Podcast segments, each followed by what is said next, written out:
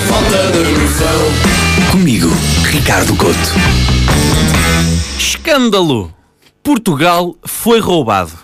Portugal foi roubado. E eu sei o que é que as pessoas estão a pensar depois de terem ouvido estas palavras. Qual banco é que foi agora? Não, não foi nada, não é destas injeções financeiras que vamos falar. Vamos falar de injeções multivitamínicas. Eu vou explicar. Singapura foi o primeiro país do mundo a autorizar a venda de carne feita em laboratório. Ou seja, eles vendem carne de frango que não vem diretamente das galinhas, mas sim de laboratório. É o chamado pito probeta. Já existem métodos de reprodução assistida para humanos e agora há métodos de reprodução de xixa.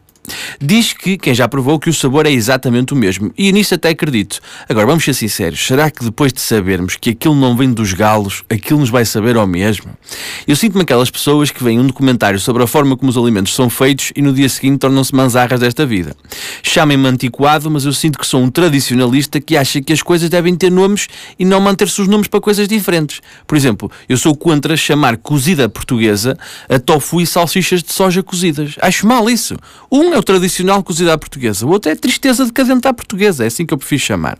Eu não acho que se deve chamar frango a uma coisa que advém de laboratório. Podem chamar-lhe ash chicken ou robocock. Reparem que se o frango de laboratório passa, passa a ser igual ao frango biológico, estás a rir, cara, Reparem que se o frango laboratório passa a ser igual ao frango biológico, a verdade é que o rei dos frangos deixa de ser um churrasqueiro e passa a ser um cientista.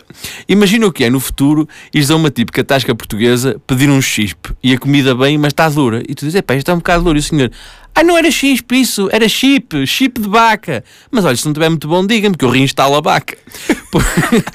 Porém, por muito que esta ideia vos pareça muito inovadora, quero explicar-vos que ela é copiada. Os singapurenses singapurianos, os singamongas, a malta de Singapura não é a primeira a oferecer um produto que tem sabor a outra coisa. Foi Portugal, daí o roubo, foi Portugal que inventou o frango tipo leitão, que consiste em comer coisas que sabem a leitão, mas que não são de facto leitão. Por isso, honra feita ao nosso país, somos um país tipo leitão, de casca tostada por fora e de interior molzinho e saboroso. Já só nos falta ser um país tipo noção. Falta de noção.